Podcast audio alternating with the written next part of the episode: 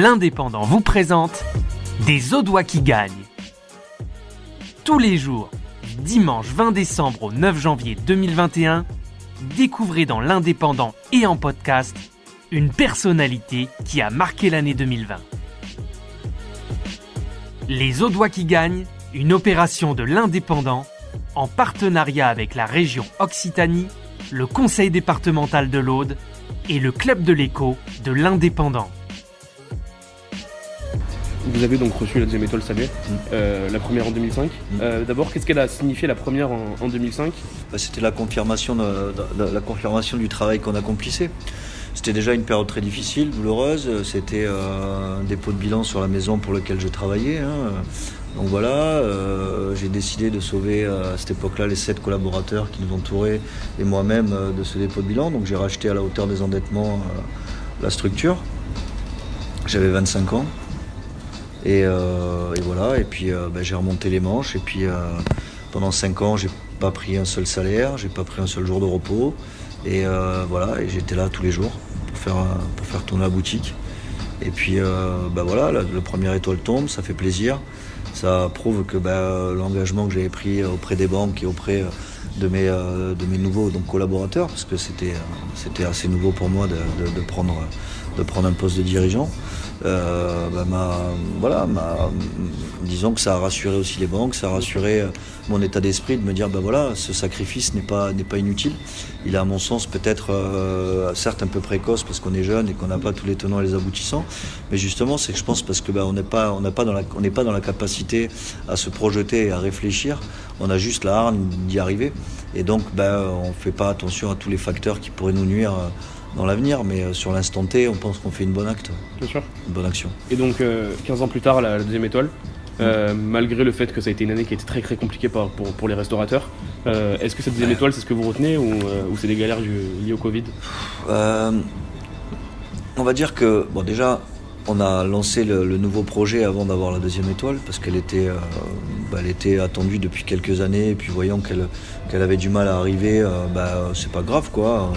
On a, on a continué à, dé- à dé- à décider avec, ma femme de dire, bah écoute, euh, on n'a peut-être pas un lieu exceptionnel, on n'a peut-être pas euh, le plus bel endroit de la planète pour avoir une table de renom, mais euh, on va peut-être avoir une philosophie euh, un petit peu plus bouddhiste, un peu plus japonaise, en se disant ben voilà, on va peut-être consacrer euh, à ce les énergies sur l'intérieur et on va essayer de faire en sorte que notre intérieur soit un endroit hors du temps où on passe un moment juste exceptionnel, une expérience culinaire qui soit qui soit d'un autre, euh, d'un autre niveau.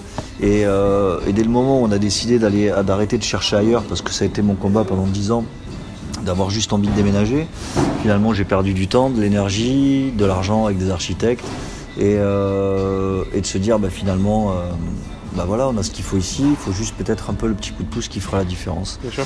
Et, et au moment où on a lancé ça, ben, la deuxième étoile est tombée.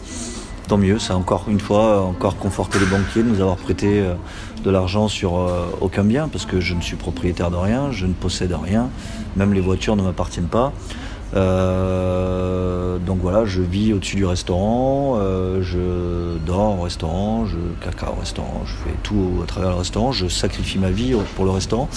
En gros, aujourd'hui, on peut pas dire que j'ai un travail, j'ai un style de vie voilà, qui euh, forcément, euh, bah forcément ampute un peu euh, mon temps de père de famille, qui impute euh, bah, mon énergie, ma réflexion permanente, mais c'est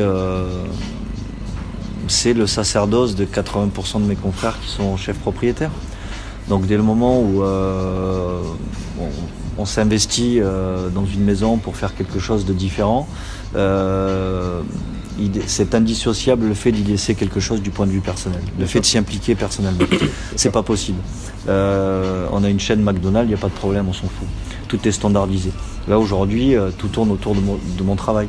Donc forcément, euh, ça peut être apparenté à de l'égocentrisme, mais c'est pas un égocentrisme péjoratif. C'est juste que je suis au centre d'un univers qui gravite autour de moi et donc forcément nécessite par obligation le fait d'y être en permanence et de pouvoir euh, régler, rég- tel et tel problème qui pourrait surgir ou autre chose, hein, euh, que ce soit d'ordre euh, d'ordre psychologique, d'ordre humain, d'ordre physique, d'ordre voilà.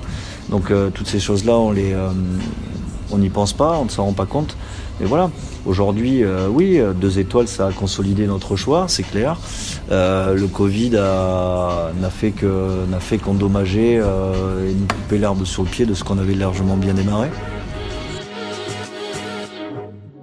Vous avez écouté Les Audois qui gagnent, un podcast produit par votre quotidien L'Indépendant en partenariat avec la région Occitanie, le conseil départemental de l'Aude et le club de l'écho de l'Indépendant.